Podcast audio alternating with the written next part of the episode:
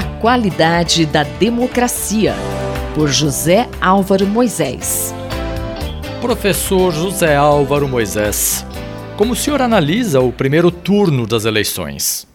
E uma importante confirmação do que havia sido previsto pela Justiça Eleitoral, o Brasil se mobilizou domingo passado e mais de 125 milhões de cidadãos praticaram o direito de escolher os seus representantes e quem deve governá-los pelos próximos quatro anos.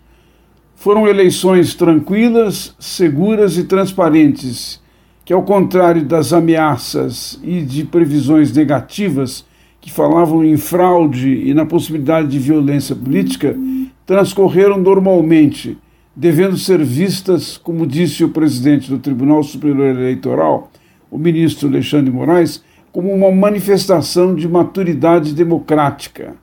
Em realidade, como confirmação de uma prática importante para a qualidade do regime democrático, ou seja, o julgamento que os eleitores fazem dos seus governantes e dos seus representantes, podendo aprová-los, reelegê-los ou mandá-los de volta para casa.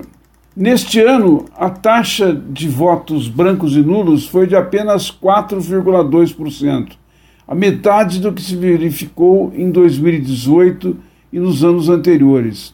Mas, ainda que a taxa de abstenção tenha sido menor do que nas eleições de quatro anos atrás, 31 milhões de brasileiros deixaram de votar. As causas disso, além de algum desinteresse pelo pleito, podem ter sido dificuldades de locomoção e deslocamento, obrigações de trabalho e, não menos importante, o medo de que a polarização da disputa pudesse levar a alguma violência política.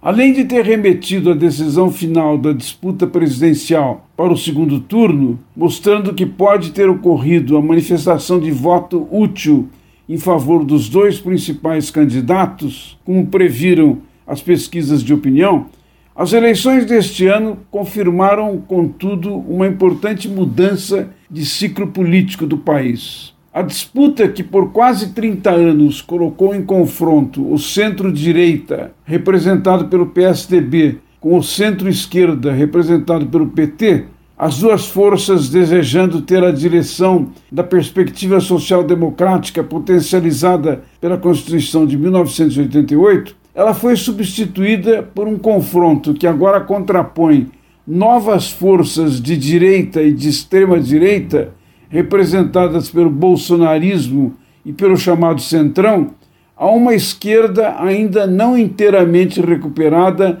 dos reveses do impeachment da ex-presidente Dilma Rousseff e da derrota de 2018, representada pelo retorno do ex-presidente Lula e do PT ao cenário político. São essas forças que disputarão o segundo turno das eleições de 2022. Professor, é, e que tipo de problemas o senhor identificou nesse primeiro turno e que precisam ser evitados para garantir o caráter democrático da disputa eleitoral? Em primeiro lugar, a limitação e o controle do uso indiscriminado da máquina administrativa pelo incumbente que disputa a reeleição. Bolsonaro ultrapassou todos os limites previstos nas leis eleitorais ao fazer benesses aos eleitores. Isso precisa ter um basta. Em segundo lugar, a disputa ficou marcada pela ausência quase completa da apresentação de planos de governo por ambos os candidatos. Bolsonaro e Lula preferiram se concentrar na desconstrução do seu oponente, ao invés de detalhar os seus planos para retomar o crescimento econômico, enfrentar as desigualdades sociais e preservar o meio ambiente.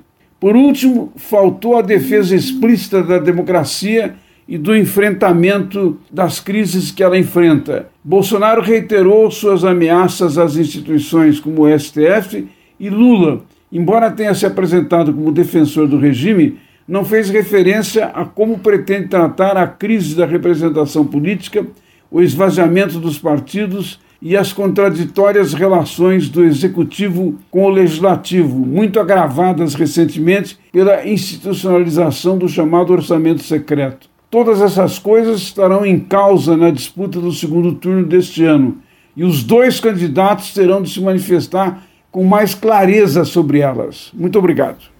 Muito obrigado. Eu, Gustavo Xavier, ouvi o professor José Álvaro Moisés.